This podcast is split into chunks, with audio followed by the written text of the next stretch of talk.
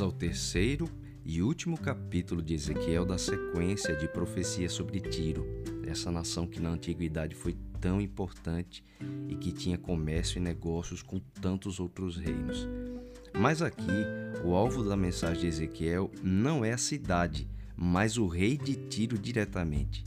Como o rei de Tiro governava uma nação tão rica e tão influente, e por seu comércio ele enriqueceu tanto, o rei de Tiro acabou corrompendo seu coração com orgulho tão grande que passou a se considerar um Deus.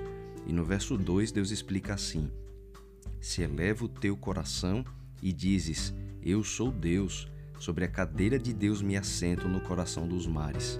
Esse era o nível de orgulho que havia no coração de Tiro, agora considerando a si mesmo uma espécie de divindade. Esse capítulo 28 de Ezequiel, ele é dividido em três sessões, e na primeira, o Senhor explica como foi que ele chegou nesse ponto, né? como é que o rei de Tiro chegou a, a se considerar até uma espécie de divindade, tamanha sua riqueza e opulência.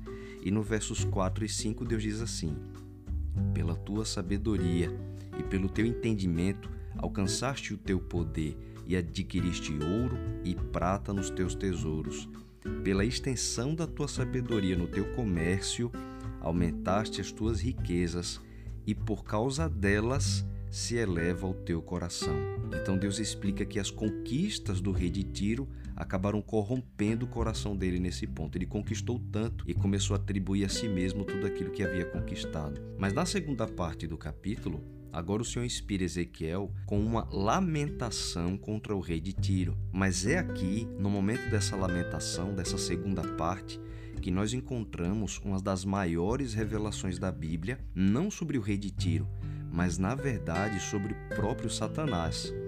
Ocorre que o rei de Tiro se corrompeu por causa do seu orgulho, e aí o Senhor aproveita para trazer uma profecia de dupla aplicação. Ele utiliza o mesmo contexto do rei de Tiro para explicar a própria origem do mal no coração de Lúcifer, porque o contexto entre o rei de Tiro e de Satanás tem a sua semelhança Ambos se corrompem por causa da sua sabedoria, de tudo aquilo que haviam alcançado, e depois começam a trazer alguma sensação ou impressão de divindade sobre si mesmo por causa dessa sua sabedoria agora corrompida. Então Deus vai direcionar a corrupção do rei de Tiro para explicar a própria origem do mal no coração daquele que um dia foi chamado de Lúcifer, ou, como quer dizer o seu nome, portador de luz. Um dia ele teve esse título, mas agora já não é mais. Né? Agora sim, para a gente entender melhor esse contexto, há três capítulos na Bíblia que tratam com mais clareza sobre a origem do mal. Junto com Isaías 14 e Apocalipse 12, Ezequiel 28, esse capítulo aqui, é um deles. A gente percebe claramente que as descrições que continuam nessa segunda sessão vão muito além do próprio rei de Tiro em si, quando Deus já começa dizendo: Estavas no Éden, jardim de Deus, no verso 13 e depois acrescenta: Tu eras querubim da guarda ungido e te estabeleci. Ele diz isso no verso 14. Ora, o rei de Tiro jamais poderia ter estado no jardim do Éden e tampouco foi querubim da guarda. Mas assim como ele se corrompeu por seu orgulho, Deus explica que aquele que um dia foi um querubim também se corrompeu assim. No verso 15, Deus explica: Perfeito eras nos teus caminhos, desde o dia em que foste criado até que se achou iniquidade em ti. Então Ezequiel 28 revela pra gente que Satanás, esse termo de origem hebraica, que na verdade quer dizer adversário ou aquele que faz oposição. Satanás não é um nome, na verdade é um título. Ele nem sempre foi assim. Houve uma época passada em que na verdade ele era um querubim da guarda, ou seja, um dos anjos da mais alta patente no universo. Esses anjos também são chamados de querubins cobridores, porque com as suas asas eles cobrem o próprio trono de Deus. Essa era a posição que Lúcifer um dia é, tinha diante do Senhor. Mas depois que ele se corrompeu, como Deus diz, por causa da sua sabedoria, atribuindo para si uma glória que ele não possuía, mas que vinha de Deus, ele passou a querer rivalizar com Deus e querer ter um trono para ser também uma espécie de divindade, ser servido e ter a glória que na verdade pertencia somente ao Criador. E nesse ponto a gente pode se perguntar: como é que um ser que era perfeito ele pôde se corromper. E é Deus quem diz, né? Perfeito eras nos teus caminhos, desde o dia em que foste criado até que se achou iniquidade em ti. Como pôde surgir iniquidade no coração de um ser que era perfeito? Bom, todas as criaturas é, feitas por Deus possuem livre-arbítrio, liberdade de escolher. E Satanás utilizou o livre-arbítrio dele não para servir o Criador, mas para querer ele mesmo se fazer um Deus como também tinha o rei de Tiro esse mesmo intento né, de considerar a si mesmo um Deus. No verso 17, Deus explica o seguinte: Elevou-se o teu coração por causa da tua formosura, corrompeste a tua sabedoria por causa do teu resplendor. Ou seja, o que corrompeu o coração de Lúcifer foi o orgulho. E agora a gente chega num ponto importante de entender a origem do mal.